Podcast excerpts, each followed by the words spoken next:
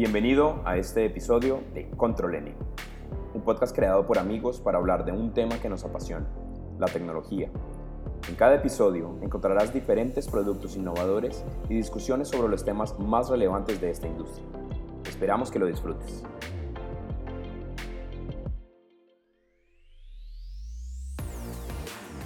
Bueno, bienvenidos a este nuevo episodio de Control N. Hoy abrimos una nueva ventana para hablar del el Huawei P40, del cargador portátil Gomi y eh, para hablar de quiénes son los ganadores en estos tiempos del coronavirus.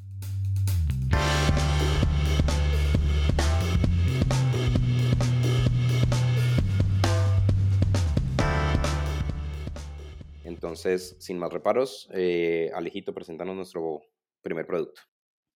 Bueno, sí, hola Juan. Eh, hoy les vengo a mostrar el Huawei P40, el nuevo teléfono de Huawei, eh, el flagship para este año 2020. Eh, pues este celular viene con 8 GB de RAM, 256 de disco duro y, pues espacio para memoria expandible. como siempre, pues la gran fuerte de Huawei está en la cámara. Tiene tres cámaras, una de 50 megapíxeles, que pues ya, ya suena gigante. Eh, otra de 8 megapíxeles y otra más de 40 megapíxeles.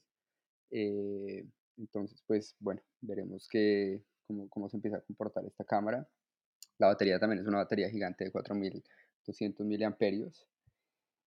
Eh, pues tiene todo lo que uno espera de, de un nuevo celular nuevo, digamos. viene con Android 10, la última versión. Viene eh, ojo, esto sí es nuevo, con la nueva tienda de, de, Huawei, ya no va a tener Google Play, se supone, sino solo viene con la Huawei Store. Entonces, pues para tenerlo en cuenta en el análisis. Y, pues ya, básicamente estamos en este nuevo dispositivo de Huawei que viene con todo a ver si puede posicionarse en el mercado. Gracias, Alejito. Bueno, y respecto al precio, ¿cuánto, cuánto estará costando el dispositivo? Bueno, el precio de lanzamiento, la versión básica es de 128 GB con, de disco duro con 8 GB de RAM y es de 800 euros el precio pues básico. Y ahí para adelante hay otras versiones de, de hasta 256 GB y que pues el precio sube hasta 1000 euros y, un poquito más incluso en la, en la versión más potente. Pues a mí me parece, me parece un poco alto el precio. Eh, sé que no hemos hablado de la compatibilidad y pues ya hablaremos en un momento de ello, pero creo que eh, por el tema de que Google no pone sus servicios a disponibilidad para Huawei, creo que le limita mucho la, compatibilidad con las aplicaciones a las que estamos acostumbrados, en tipo YouTube, Gmail, eh, solamente la Google Play Store, que es donde están albergadas la mayoría de aplicaciones de Android.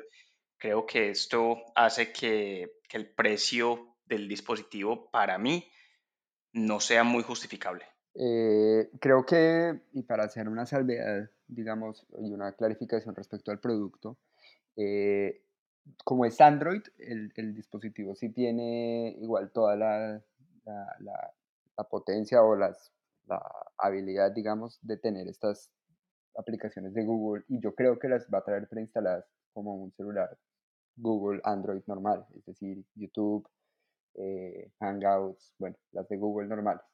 Lo que sí no va a tener es el acceso a la tienda de Google. E, ese es el verdadero punto de la compatibilidad que, digamos, pues vale la pena discutir. Y es que, pues, si hay, una, si hay un lanzamiento nuevo, ese lanzamiento nuevo tendrá que venir directamente a la tienda de Huawei o, pues ya la gente tendrá que empezar a bajar links, eh, pues tal vez no seguros para descargar aplicaciones nuevas si no están disponibles en la tienda de Huawei. Exacto, y por eso mismo digo yo que, que no sé, me parece que el dispositivo pierde, pierde valor en cuanto a, compatibilidad se refiere a mí, porque desde el momento en el que yo me tengo que poner como usuario final a descargar aplicaciones desde una tienda de terceros, donde puede que me baje aplicaciones que, pues, que, que sean reempacadas y que tengan algún tipo de malware eh, instalado, no, no me da como mucha confianza. Yo por otro lado creo que el precio no está tan mal. Personalmente entiendo, entiendo perfectamente la discusión de la compatibilidad em, y, sé por dónde van y creo que es algo relativamente justificado, pero creo que para las características que nos está dando el producto y, entendiendo que se posiciona sobre los celulares, sobre la gama de productos de, celulares de gama alta, yo creo que el precio no es exagerado. 800 em, euros es un dinero, o sea, no es tampoco que sea poco, pero yo creo que entendiendo todas las características técnicas, no me parece necesariamente un producto excesivamente costoso. Y al final del día, las aplicaciones son desarrolladas, como decía Alejo, para Android como tal. Entonces, alguna, de alguna forma llegarán y en el peor de los casos, yo creo que si el, lo, lo, que va a pasar con el Huawei Store y, o sea, no logra ser exitoso, al final tendrán que devolverse, tendrán que hacer alguna cosa o la otra, pero las aplicaciones van a llegar porque al final son los usuarios los que mueven esto y es una gran parte del sector de los celulares el tema de las aplicaciones. Entonces yo creo que no me preocuparía demasiado por eso y creo más bien que la potencia del celular sí nos deja ver que no es un precio excesivamente costoso para mí. Yo hablando específicamente del precio, a mí tampoco me parece un, dispositivo muy costoso.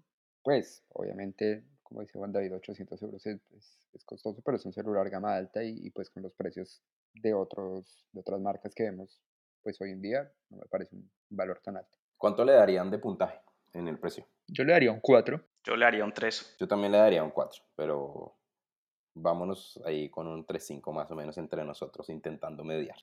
Vale, em, respecto a la calidad, eh, ¿tenemos noticias o algo nuevo en respecto a la calidad, Alejo? Pues el dispositivo no ha sido lanzado todavía pues físicamente, o sea, no, no tenemos pruebas de usuarios ya reales. Eh, pero pues Huawei es una marca pues, de alta calidad, es, es conocida, sabemos pues que, que, entrega unos dispositivos pues bien, bien terminados, entonces yo creería que, que, en ese sentido no, pues no debería haber mucho problema. Eh, pues yo no le daría el 5, pero, pero, pero pues espero que no haya ningún problema respecto a la calidad. Yo por otro lado, no sé por qué, pero yo no tengo una confianza tan, tan grande con los productos Huawei. Eh, si bien obviamente es una marca reconocida y es una marca que ya está posicionada, nunca he visto los productos Huawei como un producto de altísima calidad. Eh, estoy de acuerdo en que no le daría un 5, pero más allá es por, por, porque a mí personalmente la marca no me brinda muchísima confianza. Tampoco puedo ahondar mucho en el tema porque nunca he tenido un dispositivo Huawei conmigo, pero no sé, no, no creo que personalmente yo relacione Huawei con confianza, con, con calidad. Eso me pasa a mí al menos. Recordemos que Huawei en China es el dispositivo que usan las, las personas con dinero, digamos, y de gama alta, por ejemplo. O sea, siempre ha sido un dispositivo de, de calidad alta, Juan. Tampoco es que sea un dispositivo chino ahí rearmado o algo así que no, pues que no sabemos de dónde. Yo creo que lo que tiene Huawei es que no tiene solamente una serie de productos como Apple, eh, que tiene una, una, serie muy limitada de, de, las versiones de iPhone, pero eh, lo que tiene Huawei es que tiene distintas series en donde obviamente la calidad aumenta o disminuye de acuerdo al, al precio y, y, al público para el que están dirigidos. Y yo creo que la serie P de Huawei es, como dijo Alejandro al principio, son los flagship de, de Huawei, o sea, es el dispositivo que mejores características tiene y eh, pues lo estuve viendo en, en, la página web de, de Huawei y yo creo que en tema de calidad, este dispositivo no tendrá ningún problema ni nada que envidiarle a los dispositivos de, de otros fabricantes como Samsung o Apple. Yo, está bien, yo entiendo los puntos que hacen, solamente, eh, como les digo, creo que personalmente no relaciono directamente Huawei con calidad, sino más con, con hacer accesibles las cosas eh, o, o, los dispositivos cosa que otras marcas no hacían. Tal vez simplemente ese fue el camino que ellos tuvieron para posicionarse en donde están, porque creo que fue una parte del camino para posicionarse y ahora tienen esta marca flagship. Pero solo menciono que para mí no es sinónimo de calidad eh, decir Huawei. Ese es, ese es, mi punto de vista. Si les parece bien, eh, pasamos con las calificaciones. Vamos. Califiquemos. Alejito.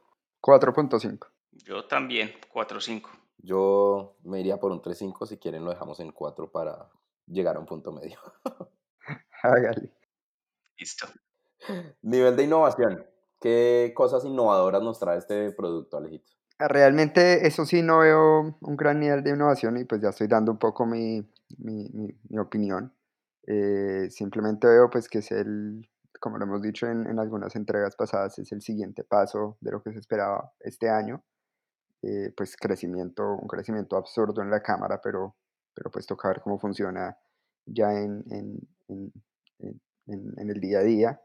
Eh, pero pues innovador, innovador, no, no encuentro ninguna cosa diferencial pues para tener en cuenta y para resaltar. Sí, yo creo que yo coincido con Alejo en que hoy en día pues innovar en el mercado de, de los smartphones cada día se volvió como un poquito más complicado porque, porque pues las innovaciones son un poco más incrementales. Este Huawei pues tiene, tiene carga reversible, que es decir, que pues tiene, tiene carga inalámbrica y puede cargar otros dispositivos con, con el celular porque tiene pues una batería también grande. Em, tiene, eh, unas, tiene muchas mejoras en la cámara, tanto en el hardware como en el software, que tiene em, varias mejoras en inteligencia artificial, según, según alcanzo a leer. Y eh, también le mejoraron eh, la, velocidad de carga inalámbrica. Pero esto, aunque son cosas chéveres, son, son, características que pues, me gusta ver que, implementen en, dispositivos de ese tipo, no es una, innovación radical, por decirlo así, me parece. Sí, yo estoy de acuerdo. Y, y, no puedo resumir mejor que como lo hizo David en que innovar en este sentido es muy complicado más allá de traer nuevas funcionalidades o adherírselas poco a poco, creo que es muy difícil innovar. Eh, y, ningún producto, creo, en este segmento por ahora nos ha parecido supremamente innovador en lo que llevamos de este podcast. De acuerdo.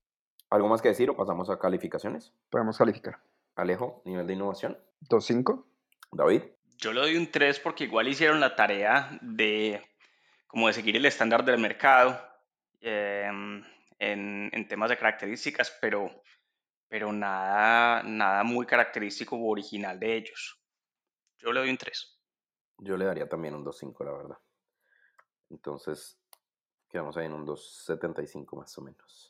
Y por último, que es el tema más debatido, creo yo, la compatibilidad.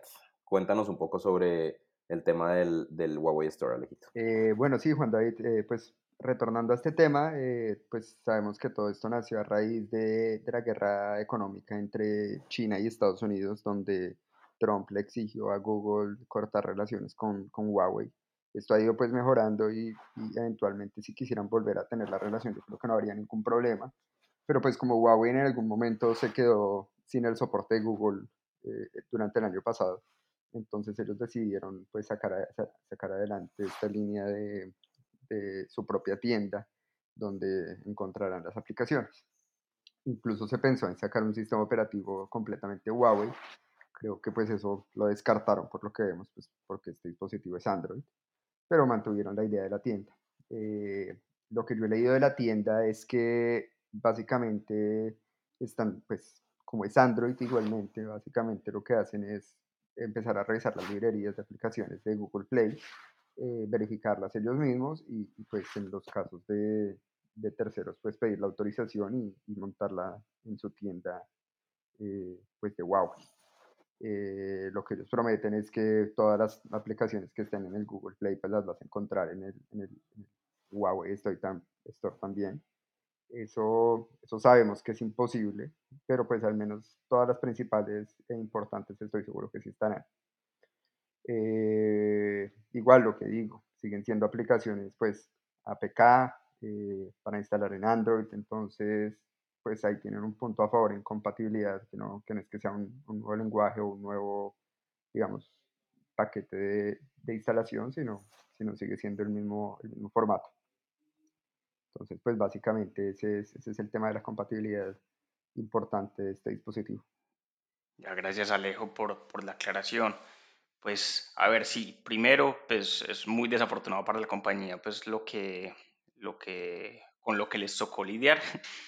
Em, me parece que, que, hicieron bien en el tema de mantener el sistema operativo Android. Esto obviamente es una opinión eh, subjetiva porque no estoy eh, completamente seguro de cómo va a evolucionar esto en el tema de hacer todas las aplicaciones disponibles en la tienda, en la tienda Huawei, que se llama App Gallery. Em, he estado leyendo en la página de Huawei y ya hay página, ya hay aplicaciones que están disponibles, eh, aplicaciones de To de Booking.com, un par de juegos y, bueno, creo que hay algunas pues que, que, mm, que se pueden encontrar eh, también en la Play Store y eh, creo que están moviéndose eh, poco a poco hacia, hacia tener una, una Huawei App Gallery con una mucho mayor, una mucho mayor oferta de la que tienen hoy en día, pero actualmente me parece pues que, que todavía le falta, le falta bastante oferta. Yo por otro lado, em, bueno, quiero hablar un poquito de cifras como para que entendamos el impacto que esto tiene. Lo primero es entender pues que, que obviamente las, mm, para, para, explicar un poco, y es que las aplicaciones móviles tienen un, un gran segmento del mercado de los, móviles, de los celulares en general. Y entonces eh, esto hace que sea de vital importancia tener atado eh, su celular a una tienda para generar más, más dinero, básicamente. Estamos hablando de que en el 2018 aproximadamente 100.6 billones de dólares eh, fue el, el, market total, el tamaño del mercado de las aplicaciones eh, de celulares. Entonces un, es un mercado muy grande en donde yo siento que va a ser un poco difícil entrar. Sin embargo, haciendo la, el análisis por el otro lado, vemos que el market share, que es básicamente cómo se divide un mercado respecto a los competidores de los celulares, está liderado pues 100% por Apple, que en este caso no nos interesa, digamos, hablar porque estamos hablando de, de, celulares Android. Y el segundo gran competidor es Samsung y el tercero es Huawei. Huawei con un 14% del mercado. ¿Eso para mí qué significa? Significa que Huawei podría llegar a estar en la capacidad de posicionar su, su tienda porque tienen muchos consumidores con sus celulares, ¿sí? Esto lo que quiere decir es que eh, esa tienda sí o sí se va a tener que usar. Entonces yo creo que, como lo decía Alejo, en términos generales, al final son APKs, como lo decía David, al final ellos lo que hicieron fue apostarle a seguir con el sistema operativo Android y entonces esto hace que simplemente sea otro lugar para buscar las aplicaciones y que poco a poco las aplicaciones mismas tengan que ir y buscar la tienda de Huawei para publicar sus aplicaciones. Es, yo, yo personalmente creo que em, si bien le resta un poquito el tema en el tema de compatibilidad, el hecho de no tener esta tienda disponible de inmediato, siento yo que con el correr del tiempo, por el porcentaje de, personas que utilizan los dispositivos Huawei, para los, las personas que hacen las aplicaciones va a ser necesario ir y buscar la tienda y publicarlos, porque si no se van a perder un 14% del total del mercado de los, de los consumidores de celulares. Entonces creo que, que no se la van a jugar a, a perderse ese 14%. ¿Algo que adicionar o seguimos con calificaciones? Califiquemos. Yo creo que podemos seguir con las calificaciones. Alejandrito. Yo me la juego. Eh, yo creo que les va a pegar el tema de, de, la tienda de Huawei. Yo le voy a dar un 4. No lo voy a castigar por, por esto tan duro. David. Yo en cambio, eh, yo creo que yo difiero un poquito por la situación actual. Yo creo que eh, basándome un poco como, como en los hechos y en lo que puedo ver en este momento, yo le daría un 2. Yo le daría un 3. Me voy un poco más tibio en este sentido. Si les parece, llegamos a ese 3 de punto medio. Llegamos, llegamos al 3. Listo. Vale, perfecto. Bueno, Alejandro, gracias. Ahora, David, cuéntenos sobre Gomi. Bueno, sí, muchas gracias. Em, yo les traigo a la mesa un cargador portátil que se llama Gomi y el eslogan de Gomi es cargadores portátiles que limpian el planeta.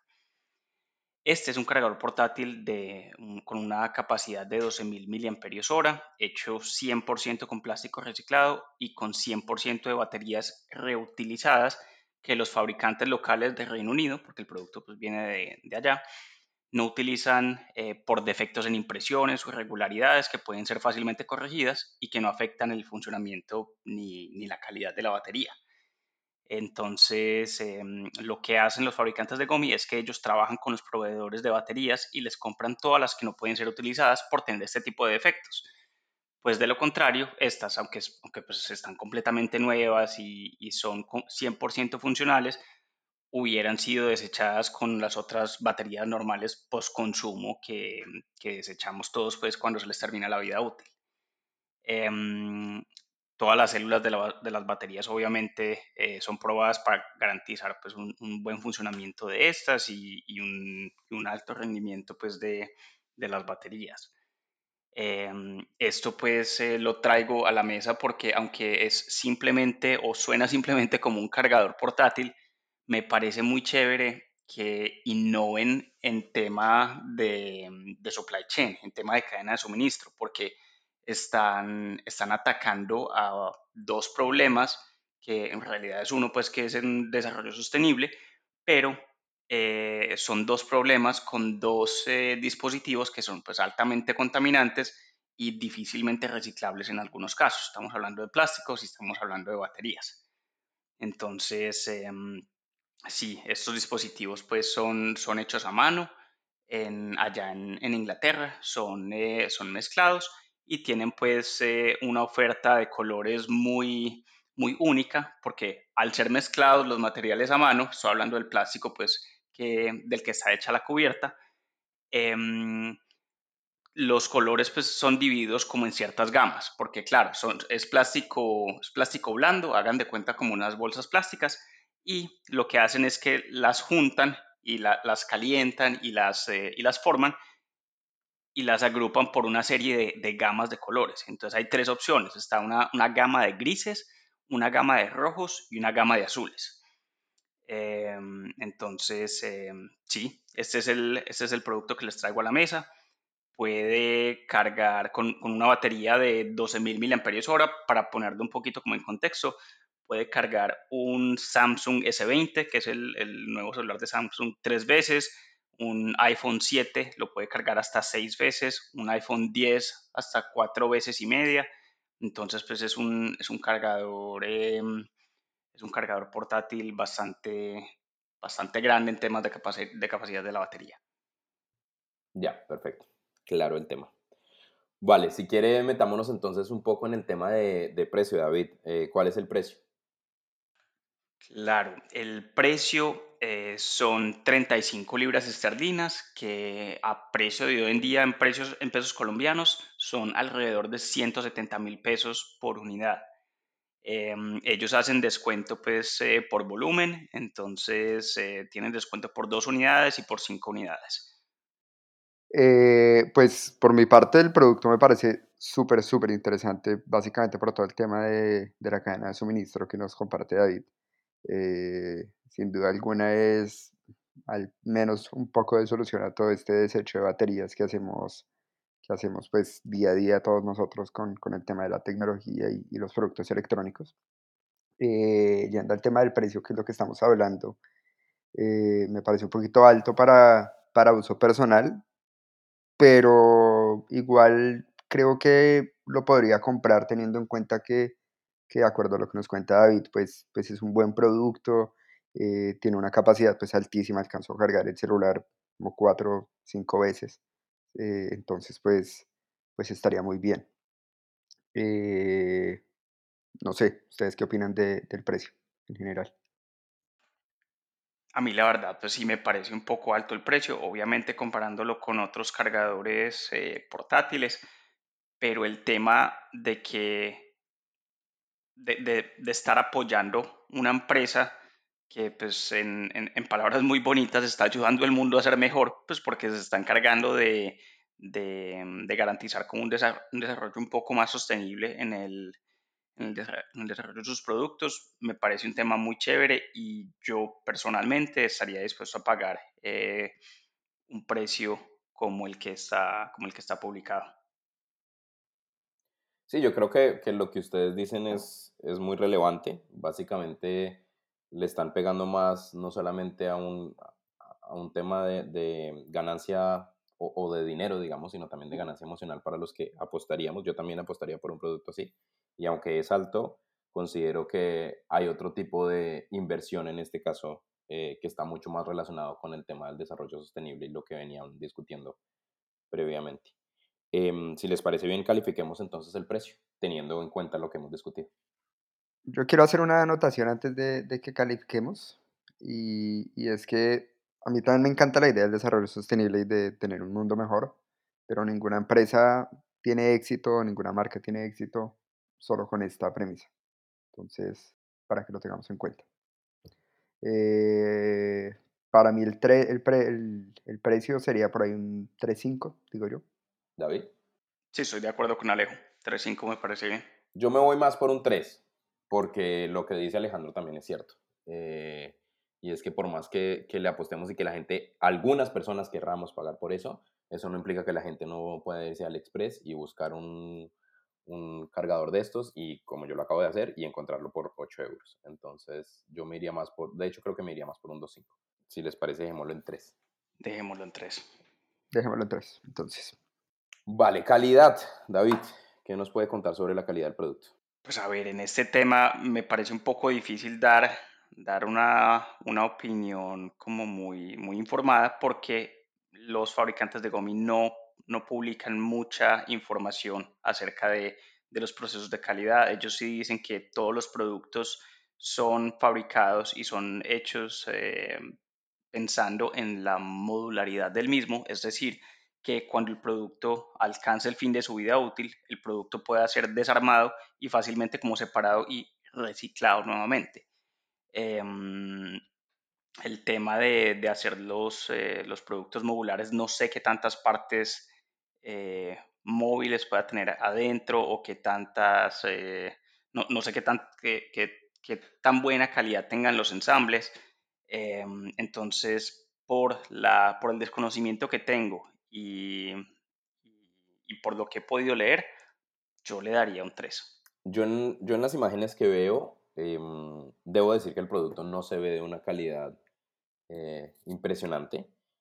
Si bien entiendo perfectamente lo que dice David, digamos de que es difícil manejar estas partes y todo, no, no veo que los terminados sean muy buenos.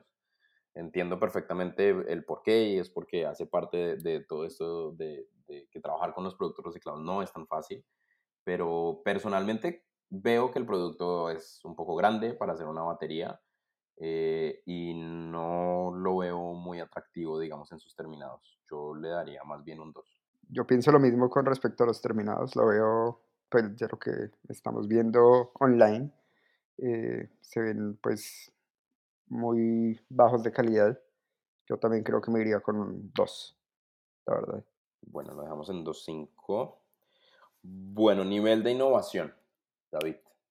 Para mí el nivel de innovación me parece, a ver, me parece alto en el tema de la cadena de suministro, en el tema de, de la tecnología, pues eh, creo que eh, no, no, tiene mucha innovación con respecto a otros productos eh, similares en el mercado, pero me parece que el tema de la innovación y el tema de la innovación en, en la responsabilidad social que, que conlleva el producto me parece un tema muy chévere y, personalmente creo que esto, esta forma de innovar también es válida. O sea, innovar no siempre, no siempre tiene que ser, eh, en, un, cargador no siempre tiene que ser la reducción del tamaño o, o, que tenga carga inalámbrica. Eso obviamente son innovaciones súper válidas. Pero, pero creo que el tema también del otro lado, en el tema de la fabricación en el tema de cómo afectamos el medio ambiente y cómo, y cómo podemos ayudar a mejorarlo, mediante esos productos que entregan un valor similar o verdaderamente muy parecido al que entregarían otros productos iguales que no son fabricados de la misma forma, me parece un tema, un tema muy, muy chévere y me parece también una innovación súper válida. Yo por esto les doy un 3.5. Yo me adhiero al 3.5 por el tema de la cadena de suministro. Eh, también me parece algo súper válido y pues un buen intento de, de hacer algo diferente. Pues respecto al producto, efectivamente hay cero innovación, pero, pero me adhiero a, a, a los comentarios de David. Para mí, para poder hacer un, un, mejor análisis respecto a la innovación, me falta entender un poco más allá de lo que hace la compañía, más allá de solamente el cargador. Voy a hacer más énfasis respecto a la innovación social. Eh, y es que en la innovación social uno siempre intenta definir una cosa que en inglés se llama el triple bottom line. Y básicamente es como las, las tres cosas que en la innovación social uno siempre intenta alcanzar. Entonces, siempre intenta alcanzar un impacto económico, un impacto ambiental y un impacto social, digamos, para ponerlo específicamente en el campo del desarrollo sostenible, como es el caso. Eh, yo creo que además de esto, obviamente lo que tiene la innovación social es poder ser capaz de generar ganancias a partir de tener esta triple bottom line en cuenta. Entonces, yo creo que el, impacto económico existe porque se genera una ganancia. Creo que el, impacto ambiental existe porque estamos haciendo toda la parte de desarrollo sostenible y de, cuidar nuestros recursos y de, reutilizarlos, como, como bien lo mencionaron antes. Sin embargo, me falta la parte del impacto social.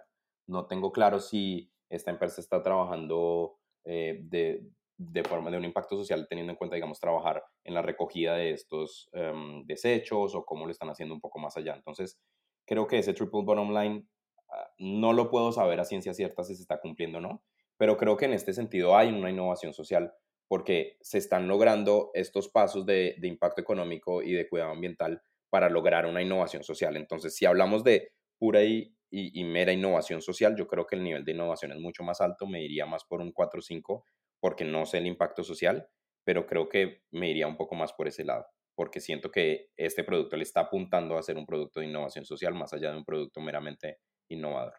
Para, para comentar un poquito en, en, lo que acabas de decir, Juan, y hacer, hacer un, paréntesis pequeño, eh, me faltó decirles que en, en la página eh, donde, donde promociona el producto, también mencionan que obviamente están creciendo el equipo, pues porque necesitan escalar un poco las operaciones y que todo el equipo que, mm, que contraten lo van a contratar localmente. Esto localmente quiere decir en el Reino Unido, em, pero creo que eso también puede tener como un impacto social.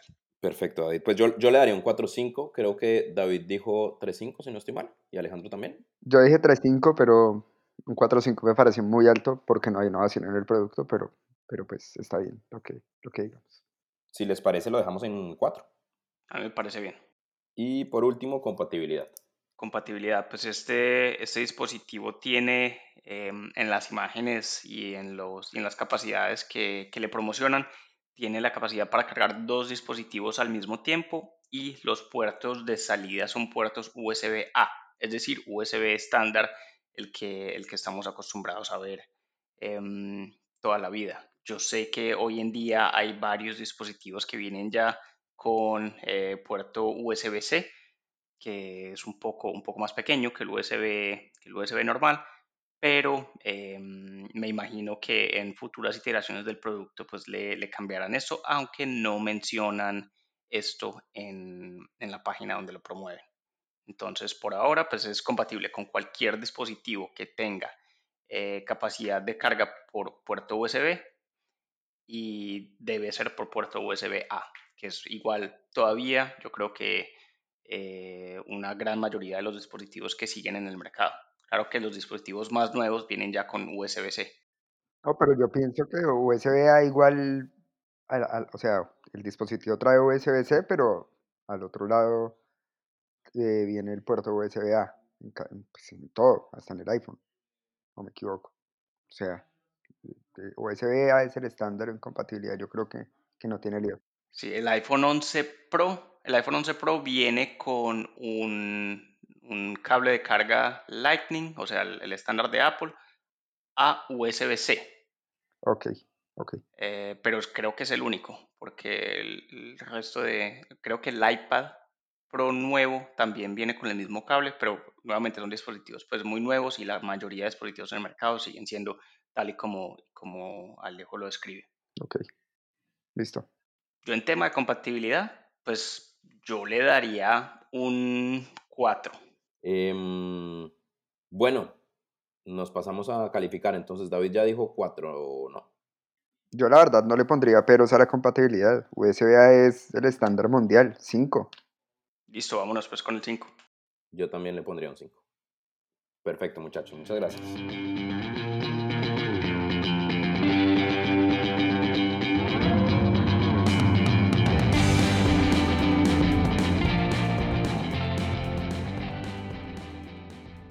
Vale, pues ahora vamos a hablar un poco del tema de la semana. Entonces, em, yo les quería traer un poco a la mesa el tema de quiénes son los ganadores, em, pues, de lo que nos está pasando, del contexto actual en el que estamos, por la pandemia, por estar en cuarentena eh, y por todo lo que está pasando en nuestro contexto social. Entonces, quería traer a la mesa y discutir un poco con ustedes quiénes son esos ganadores. Entonces, quería preguntarles a ustedes, ¿qué industrias creen que se, están viendo beneficiadas por el coronavirus? Si bien sabemos que muchas pierden, pero ¿quiénes son los ganadores de lo que nos está pasando actualmente? Pues a ver, yo creo que indudablemente, eh, principalmente las empresas digitales eh, son inicialmente las que, las que menos se ven afectadas, por lo menos en, inicialmente en, em, con la situación actual. Eh, sobre todo los proveedores de servicios de videoconferencia creo que son los más beneficiados. pues yo creo que todos hemos usado en estos días algo tipo Zoom o tipo eh, Microsoft Teams y eso no es casualidad. De hecho, han aumentado las cifras de, de usuarios diarios impresionantemente. Entonces yo creo que estas empresas son como las, las más beneficiadas. ¿Algún otro beneficiado por esto? Pues tal vez aplicaciones, juegos online. Eh, siento que, que han, han, aparecido varios juegos online, varias aplicaciones como House Party, pues que también es de videollamadas, pero pues mucho más informal, que, que siento que, que, pues están también con, con, auge todos estos juegos online, eh, online, Parques online, pues son aplicaciones que, que al final del día están como recuperando gente que alguna vez jugó estos juegos online, pero los olvidó y ahorita como que vuelve la necesidad para poder conectarse con las personas que tenemos lejos. Eh, se me ocurren esos también. No sé. Yo agregaría, yo agregaría em, libros digitales, plataformas como Netflix de, de contenido también em, de video. Agregaría también todo el tema de las aplicaciones para la, digamos, para el trabajo, cosas como como, bueno, las plataformas como Slack, como, bueno, todas estas plataformas que yo creo que evidentemente están encontrando en, en este tiempo de pandemia y de encierro um, una oportunidad para crecer mucho más y para volver a retomar esa importancia que decía em, Alejo. Yo, hoy, hoy la idea un poco es que nos centremos en, en uno de estos de los que hablamos específicamente y es el tema de, la, de las aplicaciones para videoconferencias.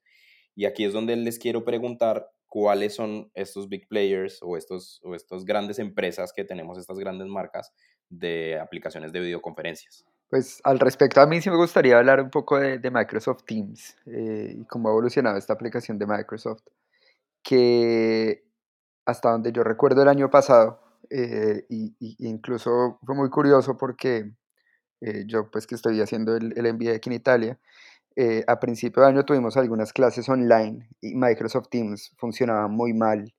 Eh, lo rechazamos absolutamente todos los estudiantes. Mm, al final terminamos haciendo algunas clases por Skype, pues que también es de Microsoft.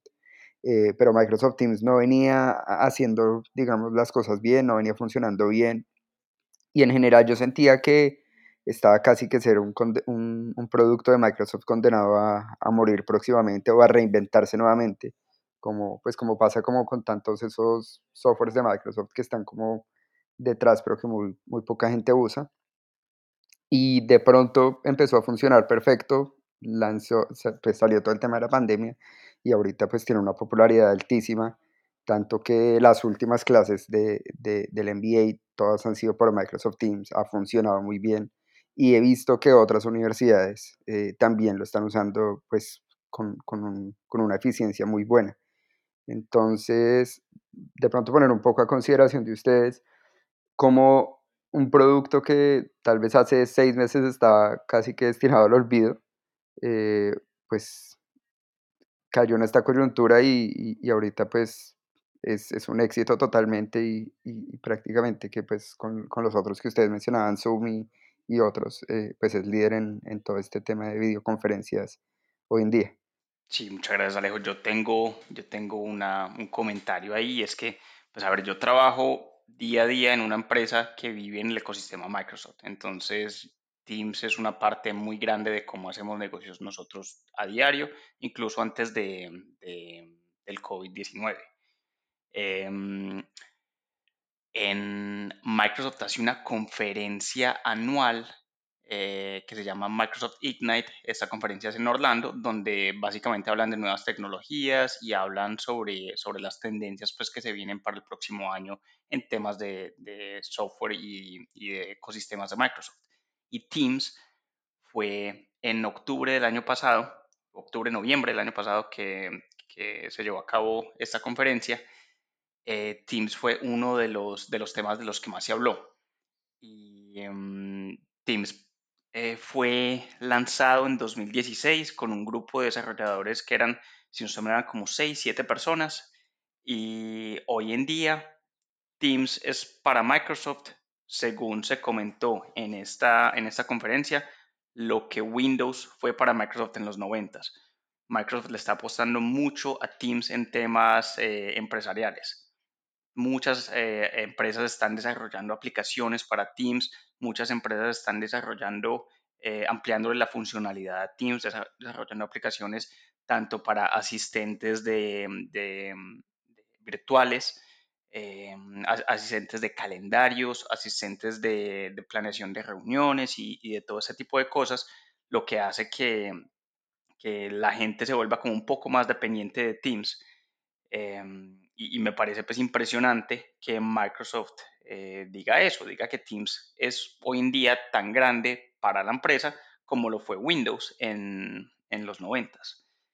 Y, y, pues sí, la, la cantidad de, de, usuarios que ha tenido Teams ahora son, creo que está ahora alrededor de 44 millones de usuarios activos en la plataforma, que es muchísimo. Eh, y eh, sí, me parece pues muy, muy impresionante como el crecimiento y, la, y, lo, y lo relevante que se ha vuelto esa plataforma. Y, y, nada, sí, claro, se ha vuelto relevante como, como Alejo dice, para tanto eh, uso empresarial como para uso educativo. Y, pues tiene, tiene, tiene la facilidad de que muchas empresas ya están actualmente en el ecosistema de Microsoft para, para tener los productos de Office, para tener eh, tal vez Skype y Skype for Business. Eh, entonces yo creo que la transición a Teams en este, en este sentido pues puede ser mucho más, mucho más fácil, que también es un, es un plus para la aplicación.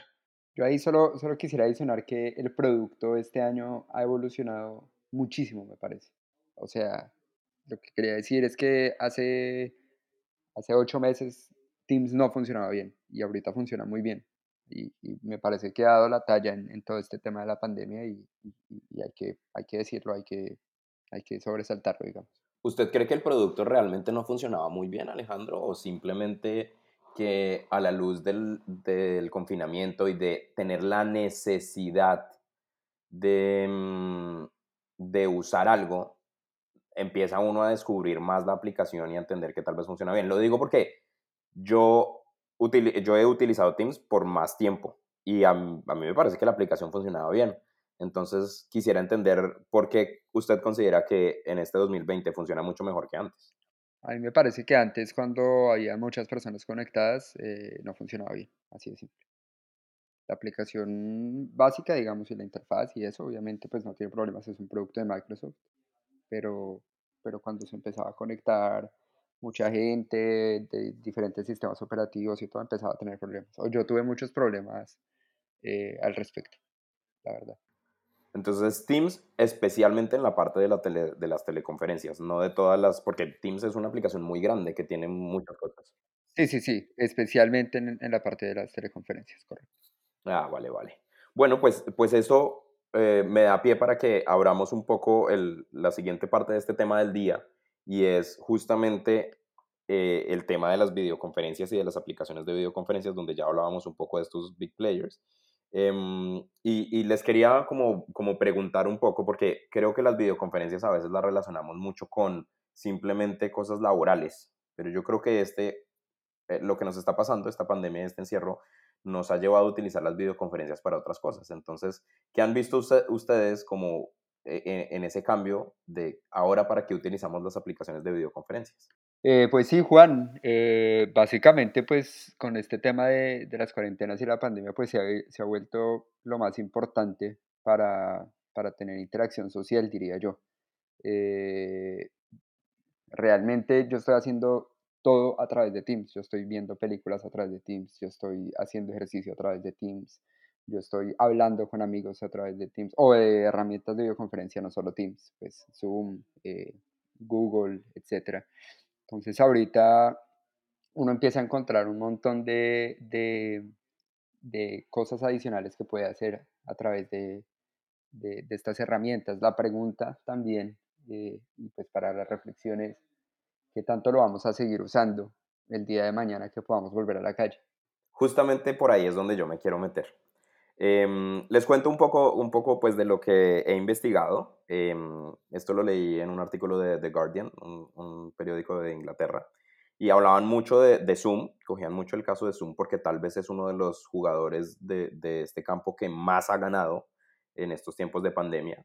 Ah, para darles algunos datos, por ejemplo, hace un año tenían 56 mil descargas al día y hoy en día están teniendo 2 millones de descargas al día, que es un incremento muy alto. Eh, estamos hablando de que en comparación al último cuarto del 2019 han incrementado su, su revenue en hasta en un 85%. Y el valor de estas acciones han subido de 70 dólares a 150 dólares, logrando un valor en el mercado de 42 billones de dólares. Para que más o menos entendamos qué significa 42 billones de dólares, es ocho veces el valor de, de capitalización de British Airways, de toda la aerolínea British Airways. Entonces es un valor muy alto Em, inclusive cuentan de forma cómica en el artículo que algunos de los inversionistas que han invertido en Zoom em, estaban como tan emocionados de, de, ir a invertir que terminaron invirtiendo en otra compañía que también se llama Zoom, pero que no es esta, porque simplemente necesitaban o querían invertir en esto. Pero yo les quería hacer esa pregunta. Este boom, pues ahorita está, está digamos, apareciendo por lo que nos está pasando por nuestro contexto pero digamos este valor de acciones tan alto, este nivel de capitalización, este número de descargas, ¿ustedes creen que se va a mantener en el tiempo? Pues yo creo que a mí me, primero que todo es muy difícil pues predecir qué, qué va a pasar precisamente, pero, mm, pero a mí me parece que una vez, eh, si todo vuelve a la normalidad como estaba antes, pues que, que no había ningún tipo de restricción ni, ni riesgo para, para salir, ni para, ni para socializar con, gente o eh, hacer negocios, pues yo creo que igual el tema de, videoconferencias eh, va a seguir siendo relevante, pero no tan relevante como, como es ahora. Obviamente, si mm, las empresas se están dando cuenta que se pueden ahorrar muchos gastos en, viajes, en, asistir a reuniones que, están ubicadas en, en, localidades remotas, y que pueden transmitir el mismo valor por, eh, por videollamadas. Entonces yo creo que en el tema empresarial, creo que igual va a seguir siendo un tema relevante, pero en el tema personal, em, a no ser obviamente que estemos ubicados en, en, localidades distintas y geográficamente muy alejadas, pues yo creo que el tema, el tema del uso de estas aplicaciones después de, de, qué pasa la situación actual, no va a ser muy alto en, usuarios finales, por así decirlo, o sea, en, usuarios individuales, no en, no en empresas.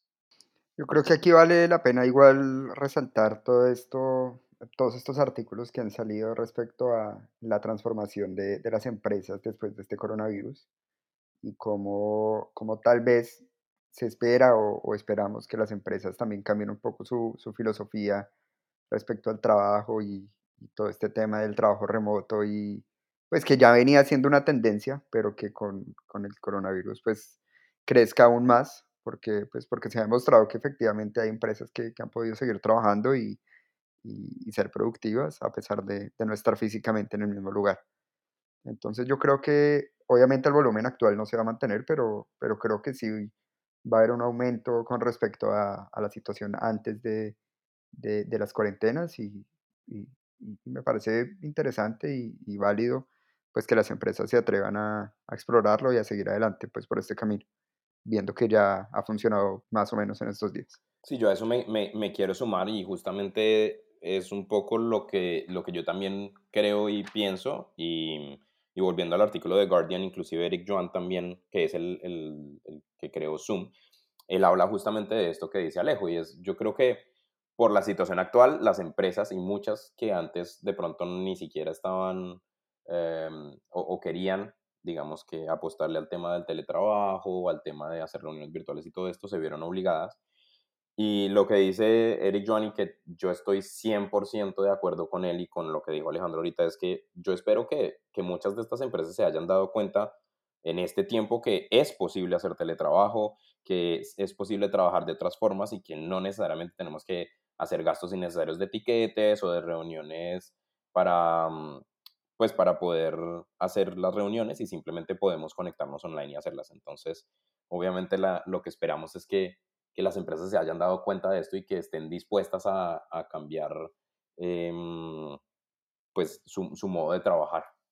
Em, ya para ir cerrando el tema, el tema un poco de la semana, em, han escuchado de de, y esto pues para contarles otras, otras de las historias que están pasando, ¿han escuchado de cómo pueden salir mal estas videollamadas? ¿O en qué momentos pueden salir mal? ¿O ejemplos de que hayan salido mal? Pues yo he escuchado del, de un término que es el Zoom bombing. El Zoom bombing es cuando, cuando personas desconocidas se unen a clases y reuniones por Zoom y comienzan a transmitir contenido, digamos, contenido no deseado.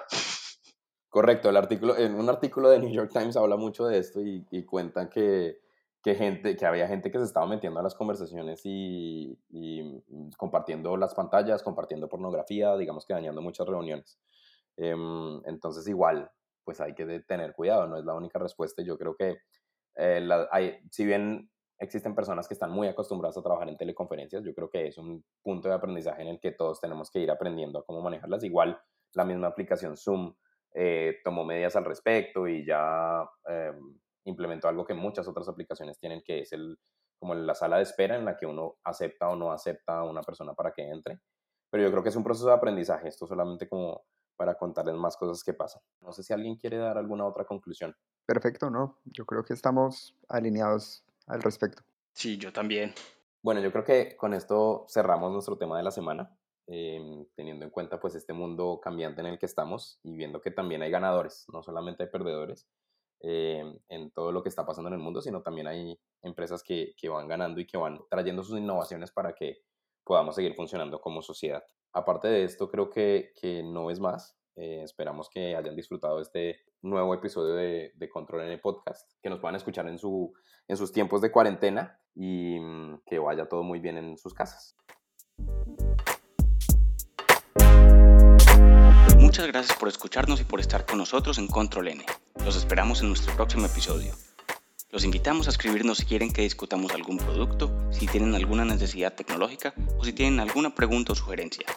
Recuerden que también nos pueden encontrar en nuestras redes sociales, Facebook, Instagram y Twitter como arroba Podcast, es decir, CTRLN Podcast, o visitar nuestra página web controlnpodcast.com ctrlnpodcast.com.